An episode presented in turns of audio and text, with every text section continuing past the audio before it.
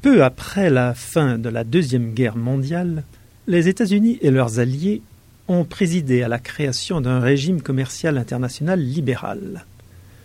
C'était l'accord général sur les tarifs douaniers et le commerce, ou le GATT comme on allait l'appeler, dans le cadre duquel les États du monde négociaient la suppression de barrières commerciales telles que tarifs douaniers, subventions, etc. Pendant de nombreuses années, le GATT a réussi à éliminer des obstacles au commerce et à accroître les échanges mondiaux. Il bénéficiait aussi du soutien d'une bonne partie de la population du monde. Aujourd'hui, toutefois, le système commercial mondial se heurte à de nombreuses difficultés, causées au premier chef par la taille de l'économie mondiale et par les progrès techniques dans les communications et les transports. Le nombre de travailleurs touchés par la crise commerciale ne fait que grimper. Aux États-Unis, les candidats à la présidence, messieurs Barack Obama et John McCain, s'adressent à des électeurs frappés de plein fouet par des revers économiques que nombre d'entre eux attribuent au libre-échange. C'est devenu un sujet fort sensible. Les partisans du libre-échange affirment que les accords commerciaux n'ont que très peu d'effet sur le marché américain de l'emploi. Certes, on perd des emplois, pour cause de délocalisation, mais davantage sont en fait créés par la mondialisation. Ensuite, disent-ils, le libre-échange est un puissant instrument de politique étrangère qui contribue à la promotion de la stabilité économique et de la paix commerciale. Enfin, plus les pays dépendront les uns des autres, moins ils risqueront de se faire la guerre.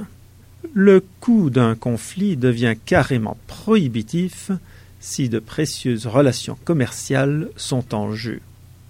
En revanche, les détracteurs du libre-échange affirment qu'il nuit à l'économie américaine, supprime des emplois et est, de surcroît, insoutenable sur le plan écologique.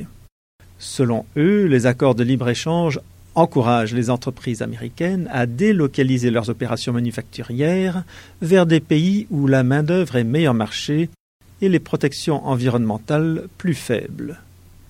De plus, ils estiment que les accords bilatéraux, par opposition aux grands accords multilatéraux conclus dans le cadre de l'Organisation mondiale du commerce, engendrent un fatras de réglementation qui augmente les coûts de fonctionnement de toutes les entreprises. Il pourrait en résulter la constitution de blocs commerciaux rivaux ce qui serait de mauvais augure pour la sécurité internationale. Pourtant, ce ne sont pas les détails de la diplomatie commerciale qui inquiètent les électeurs américains. Ce qui les inquiète, c'est de se sentir exclus de la croissance économique que reflètent les statistiques de productivité et d'investissement. De récentes études ont montré que les 10% des Américains qui gagnent le plus ont reçu 50% des gains de revenus réalisé dans l'ensemble au cours des quarante dernières années. D'où la morosité révélée par les sondages de la classe moyenne américaine quant à son avenir économique.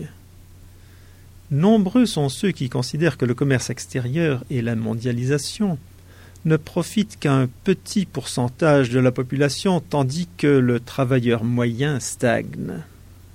Aussi l'économie et le libre-échange figurent-ils parmi les questions les plus brûlantes de la course à la présidence des États-Unis. On note tout de suite une grande divergence de vues entre les deux grands rivaux, le démocrate Barack Obama et le républicain John McCain. Au cours des élections primaires, M. Obama s'en est pris vivement aux accords commerciaux multilatéraux, en particulier l'accord de libre-échange nord-américain, l'ALENA, qui, selon lui, n'apporte rien aux citoyens américains moyens. M. Obama affirme aussi qu'il insistera sur l'adoption de normes relatives aux conditions de travail et à l'environnement dans tout futur accord de libre-échange. Depuis longtemps, il s'oppose aux accords commerciaux qu'il juge insuffisamment musclés sur le plan des normes d'emploi, de la protection de l'environnement et de la sécurité sur le lieu de travail. John McCain, en revanche, défend avec vigueur les accords commerciaux bilatéraux, régionaux et multilatéraux. Le libre-échange s'inscrit, selon lui, dans les grands objectifs de la politique étrangère des États-Unis. Il appuie les accords régionaux tels que l'ALENA. Il a voté en faveur de la prorogation des accords commerciaux avec le Vietnam et la Chine et il préconise l'expansion des échanges avec d'autres pays en développement. Il souhaite renforcer les programmes de recyclage et de formation afin que les Américains qui se trouveraient au chômage du fait des délocalisations puissent trouver un emploi dans les nouveaux secteurs qui tirent parti des avantages du commerce et de l'innovation. Ni l'un ni l'autre des candidats ne s'est encore prononcé sur la série actuelle de négociations commerciales multilatérales dites de Doha.